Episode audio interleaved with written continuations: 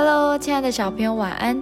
今天小恩姐姐睡前祷告的主题是平安的福音，以弗所书六章十四到十七节。所以要站稳了，用真理当作带子束腰，用公义当作护心镜遮胸，又用平安的福音当作预备走路的鞋穿在脚上。此外，又拿着信德当作盾牌。可以灭尽那恶者一切的火箭，并戴上救恩的头盔，拿着圣灵的宝剑，就是神的道。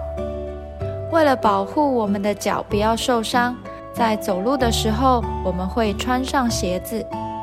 特别是在布满石头、凹凸不平的道路上，鞋子就更加重要。在今天的经文中，便用平安的福音比喻为鞋子。因为我们所生活的世界就像坎坷难行的道路，不小心就会扎到流血，所以我们需要平安的福音鞋来帮助我们走得更稳，走得更远。这样的平安不是只是穿在自己的脚上，还要借着它安慰愁苦烦闷的人，将平安喜乐带给世上所有的人。因为只有神的福音能够带给人心灵的真平安。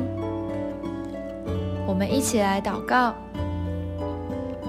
亲爱的主，求你使我有一颗刚强壮胆的心，不害怕也不担心，而且有满满的平安。